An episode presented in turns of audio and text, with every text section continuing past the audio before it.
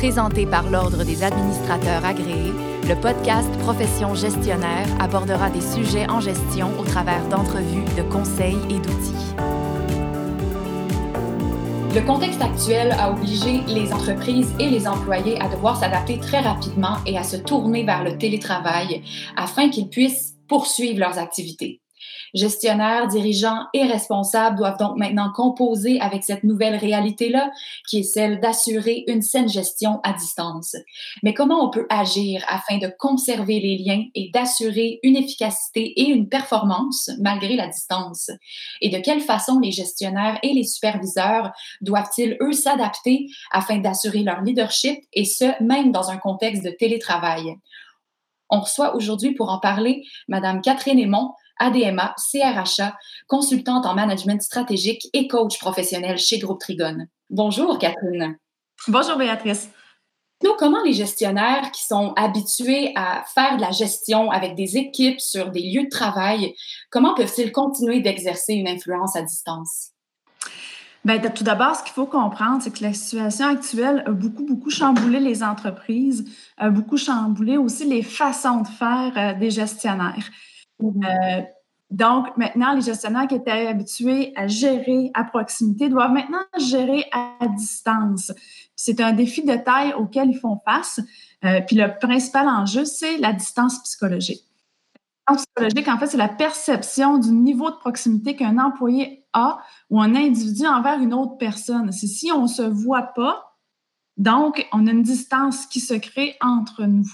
Donc, ça peut être une distance qui se crée entre l'employé et le gestionnaire ou même l'employé et l'entreprise aussi en même temps. Là, ici, ce qu'il faut comprendre, c'est qu'on parle de perception qui est propre à chaque individu. Donc, il y a plusieurs facteurs qui peuvent influencer cette perception-là.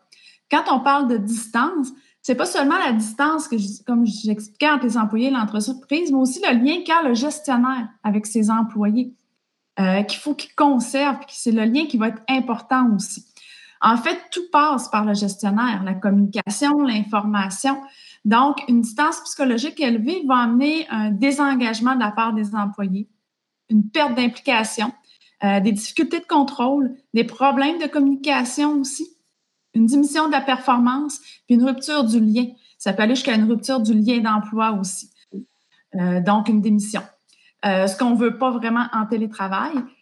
ce qu'on veut prôner, en fait, c'est l'engagement de nos employés, puis un lien de confiance, puis une, satisfaction renforce une communication efficace aussi. Puis par ailleurs, le gestionnaire doit promouvoir l'équipe. Et comment est-ce qu'il est possible d'influencer sur cette perception-là qui crée la distance psychologique? En fait, tout d'abord, ben, comme je disais, tout passe par le gestionnaire. Donc, le gestionnaire doit faire preuve de leadership, même à distance, en utilisant la technologie qui est à sa disposition. Donc, c'est ce qu'on va appeler le e-leadership. Euh, donc, c'est de faire des rencontres, de transmettre l'information qui est nécessaire. Il y a plusieurs gestionnaires qui vont penser que ce n'est pas nécessaire, mais non, les rencontres sont nécessaires pour transmettre euh, l'information. Euh, donc, il faut communiquer. On ne dira jamais assez, il faut toujours communiquer. La communication va être un facteur clé pour assurer une influence. Le gestionnaire doit aussi transmettre des messages qui sont clairs, s'assurer qu'ils ont été bien compris par ses employés, par son équipe. Euh, il faut qu'il parle des faits marquants, qu'il fasse, euh, fasse une revue de la semaine aussi, puis exposer qu'est-ce qui s'en vient, exposer sa vision pour pouvoir permettre aux employés de s'engager, se motiver aussi. Euh, il doit même à distance, comme je disais, s'entourer des employés qui sont compétents, puis pousser le développement de ceux-ci. En fait, ce que je viens de vous décrire, c'est un peu la définition d'un leader. Euh, donc, ça reste, ça demeure la même définition, même à distance, puis peu importe le contexte. Ce qui va changer, c'est juste la façon dont on va s'y prendre, puis les outils qu'on va mettre à notre disposition aussi. Dans ces communications, le gestionnaire doit aussi être concis, factuel, euh, les rencontres doivent être hebdomadaires, puis il doit demeurer aussi disponible pour des rencontres individuelles de temps à autre. Euh, les employés ont besoin de sentir le soutien, puis on le voit aussi beaucoup dans la communauté. Euh, la solidarité, la bienveillance est présente au rendez-vous, donc c'est ce qu'on demande aux gestionnaires aussi. Si on reprend le vieil adage, loin des yeux, loin du cœur, si on prend dans un contexte de télétravail, cette phrase va prendre tout son sens aussi. En fait, si moi, je ne vois pas mon gestionnaire, je vais sentir qu'une distance psychologique qui va s'installer entre moi et mon gestionnaire, puis par conséquent, entre moi et mon entreprise et mon équipe aussi. Donc, je dois avoir mon équipe, je dois avoir mon gestionnaire pour continuer de créer des liens. Euh, par ailleurs, le gestionnaire doit aussi faire preuve d'intelligence émotionnelle. Ça veut dire euh, donc reconnaître les émotions, reconnaître les sentiments de son équipe, de ses employés, mais être aussi en mesure de les nommer. Donc, il faut qu'on veut que le gestionnaire démontre de l'empathie, euh, qui démontre, qui garde son calme, puis qui garde un certain contrôle lui-même sur ses émotions aussi. Il a envie, mais il doit prioriser celle de ses employés en premier. Enfin, pour y arriver, le gestionnaire doit démontrer aussi une écoute active. Ça veut dire être à l'écoute des non-dits, être à l'écoute des non-verbales, des silences, des soupirs, pour qu'il puisse réagir quand même assez rapidement. Donc, c'est d'être disponible 100 quand quelqu'un communique avec lui, surtout en rencontre individuelle. Il ne doit pas être non plus dans la confrontation, il doit être dans la compréhension, puis on le dit souvent aussi, il doit être un accompagnateur et non une personne qui va contrôler. Euh, il faut qu'il fasse preuve de courage, il faut qu'il prenne conscience des préoccupations, des problématiques aussi de son équipe. C'est là toutes les qualités essentielles d'un bon leader, en fait.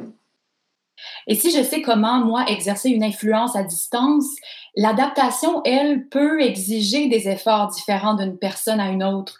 Donc, comment, en tant que gestionnaire, je peux m'adapter à ce nouveau contexte-là?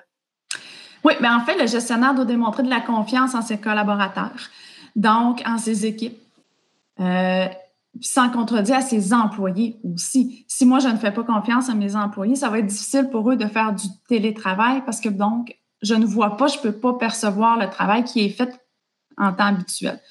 Euh, certains gestionnaires vont permettre le télétravail, mais ils vont quand même exercer un plus grand contrôle qu'en temps normal.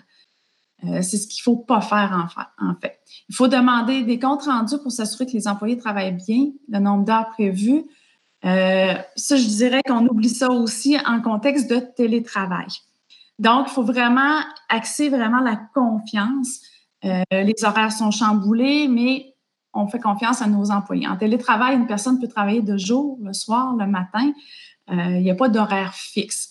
Donc, la dynamique est différente. il faut se baser aussi sur des pratiques de coaching plutôt que sur des pratiques d'autorité. Il faut offrir euh, aussi aux employés une plus grande liberté sur le contrôle des processus de réalisation du travail.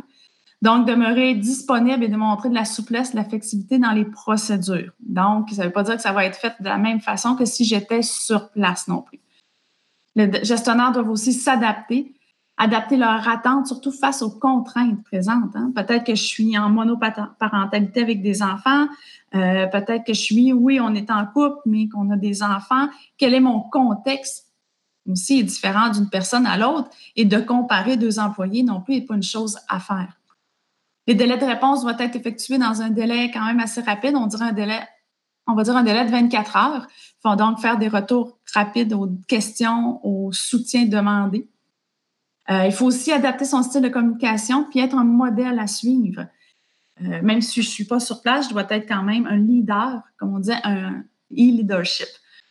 Donc, être proactif, s'assurer de conserver l'intérêt des employés aussi. Le contrôle du gestionnaire va s'exercer aussi sur l'atteinte des résultats qu'il va avoir déterminés à l'avance, qu'il va avoir communiqué avec ses employés. Euh, donc, si je résume un peu, c'est de coordonner plutôt que contrôler, accompagner plutôt que diriger, puis offrir son support en tant que gestionnaire. Puis il y en a qui font ça pour la première fois, le gérer à distance. Vous diriez que ce serait quoi les risques et les erreurs qu'il faudrait éviter? Oui, mais en fait, il faut s'assurer d'utiliser les bons canaux de communication. Euh, donc, il y a plusieurs outils disponibles, donc lequel correspond le mieux à mes besoins. Euh, il faut utiliser les bons. Faire attention aussi à l'envoi de trop de courriels, trop d'informations. On va appeler ça l'infobésité. Donc, on sait euh, si le courriel est trop chargé, les gens vont lire en diagonale, ils vont passer par-dessus des informations qui sont peut-être importantes. Donc, il faut privilégier les vidéoconférences, idéalement. Euh, il faut y aller avec des courriels qui sont clairs, qui sont concis, puis aller directement au but aussi. faire trop de réunions, il faut faire attention aussi euh, même si on est en télétravail, même si les réunions se font en vidéoconférence, euh, il faut avoir quand même des réunions structurées, avoir un objectif qu'on atteint et un animateur aussi. Sinon, les gens vont avoir l'impression de perdre leur temps. Euh, il faut garder la conscience du temps aussi qui est en fait la perte de conscience du jour, du soir ou du week-end. On va avoir tendance à écrire un peu à nos employés, peu importe l'heure. Donc, il faut, faut porter attention à ça aussi. La surcharge de travail, mais aussi la sous-charge de travail, parce qu'on en a qui n'ont pas assez de travail, puis il y en a d'autres qui en ont trop. Donc, c'est d'impliquer les gens qui en ont peut-être moins dans des projets que peut-être habituellement ne euh, participeraient pas en temps normal. Les délais aussi. De nos jours, avec les courriels, les messages textes, on s'attend à ce que les gens répondent rapidement. Puis surtout quand les employés font du télétravail, je l'ai entendu régulièrement des gestionnaires. Il se posait d'être en télétravail, mais il ne me répond pas tout de suite. Donc, je ne connais pas le contexte aussi. Peut-être occupé avec un, quelqu'un d'autre, peut-être en train de faire un projet aussi, puis il est dans les capacités de nous répondre. Puis en fait, ben, il faut faire attention au jugement, surtout dans le contexte actuel. Un jugement vient facilement. Donc, il faut éviter de comparer, comme je disais tantôt, les employés ou soi-même se comparer aussi. Et pour conclure, quelles seraient selon vous les bonnes pratiques, les conditions favorables que les gestionnaires doivent mettre en place dans un tel contexte? Bien, on va voir souvent, euh, les vrais gestionnaires, les vrais leaders vont souvent se manifester en période de crise. C'est eux qui vont prendre la barre, c'est eux qui vont mettre en place des choses, qui vont garder leur calme. Euh, si vous ne prenez pas votre place en tant que leader, en tant que gestionnaire, il y a quelqu'un d'autre qui va le prendre parce que l'humain n'aime pas le vide. Donc, il y a quelqu'un d'autre qui va être peut-être plus rapide que vous, qui va prendre les choses en main. Euh, mais on veut que ce soit le gestionnaire qui le fasse. Donc, il faut communiquer, communiquer, communiquer, puis on ne le dira jamais assez. Communiquer votre vision, les informations, encourager surtout. Allez-y avec la reconnaissance. Développer puis impliquer vos employés. Puis c'est un bon moment pour développer aussi les compétences. Il faut créer aussi un espace, un climat de confiance, de collaboration, de partage d'informations. Ne pas penser pouvoir agir seul. Un leader, en fait, s'entoure de gens compétents, n'agit jamais seul. Les employés doivent être impliqués. Puis, comme c'est comme je disais, un leader s'entoure de gens, donc on ne s'auto-proclame pas nous-mêmes leaders, ça prend des gens pour nous suivre. Puis pour ça, ben, il faut impliquer les employés. Il faut aussi garder le cap sur les valeurs de l'entreprise ou les valeurs d'équipe. Donc, tout ce que je vais mettre en place, les pratiques que je vais mettre, doit avoir une concordance avec euh, les valeurs de l'entreprise ou les valeurs de l'équipe que je communique. Il faut aussi démontrer de l'ouverture aux idées, aux commentaires, aux suggestions. C'est comme ça qu'on avance. Euh, c'est comme ça qu'on implique les gens aussi. Il faut discuter des règles de télétravail, des attentes, des politiques, des procédures. À quoi je m'attends, moi, à titre de gestionnaire? Quels sont les résultats aussi auxquels je m'attends? Il ne faut surtout pas hésiter à contacter vos employés, à les appeler au moins une fois par semaine pour faire des suivis ou prendre des nouvelles seulement. Juste prendre des nouvelles de la famille de la santé peut faire partie aussi euh, des bonnes pratiques. Euh, reconnaître les bons coups, la part des gens et porter une attention particulière aussi aux personnes qui sont silencieuses, qui sont absentes. Euh, donc, il faut convoquer tout le monde en réunion, puis surtout ne pas oublier personne. Il faut offrir aussi de la formation, des plans de développement, je le disais tantôt, c'est le bon moment aussi de le faire. Définir les résultats des indicateurs précis de ce que je m'attends. rappeler vos besoins comme en tant que gestionnaire, mais demandez ceux aussi de vos employés. On peut je vois aussi qu'il y a des entreprises qui mesurent le moral, la satisfaction des employés. Euh, vous pouvez aussi, en tant que gestionnaire, partager votre savoir-faire. Il y a des employés aussi peut-être qui ont des compétences dans certains domaines, donc invitez-les aussi à partager. Faites des prévisions à plus court terme. Donc, on veut favoriser l'autonomie et le travail en sous-groupe aussi. On ne sait pas qu'est-ce qui va se passer la semaine prochaine, on ne sait même pas qu'est-ce qui va se passer dans deux semaines, donc allez-y peut-être à plus court terme. Euh, donc, puis la clé de la réussite va être vraiment dans la continuité, dans la constance des pratiques. Si je mets en place quelque chose dans la semaine, il faut que je continue dans le temps aussi, c'est ce qui va faire la réussite. Il faut se doter aussi d'un plan de communication qui va évoluer dans le plan. On sait qu'un plan, ce n'est pas rigide, donc il faut le moduler avec ce qui arrive, avec les événements. Privilégier les appels vidéo aussi en même temps. Donc, euh, on, se rapproche des gens et on essaie de garder le lien qu'on va créer. Merci Catherine. Je pense que on est, je pense que tous les gestionnaires, euh, on est très outillés maintenant avec tout ce que tu nous as dit sur euh, sur la façon de gérer le, télétravail. Merci pour votre participation à Profession gestionnaire. Donc, parmi tout ce qui a été soulevé aujourd'hui, les trois points clés à retenir pour favoriser une saine gestion en télétravail, ce serait donc l'adaptation de la part de tout le monde, évidemment la communication qui est absolument essentielle, et finalement de savoir gérer la distance psychologique. Merci beaucoup. C'était Catherine Aymon, ADMA, CRHA, consultante en management stratégique et coach professionnel chez Groupe Trigone. Pour partager sur le sujet via les médias sociaux, vous n'avez qu'à ajouter le hashtag Profession Gestionnaire. Merci à tous et à toutes et à la prochaine. Profession gestionnaire était présenté par l'Ordre des administrateurs agréés, l'Ordre professionnel des gestionnaires du Québec. Pour des articles, des outils et des formations en ligne en lien avec le domaine de la gestion, visitez le adma.qc.ca.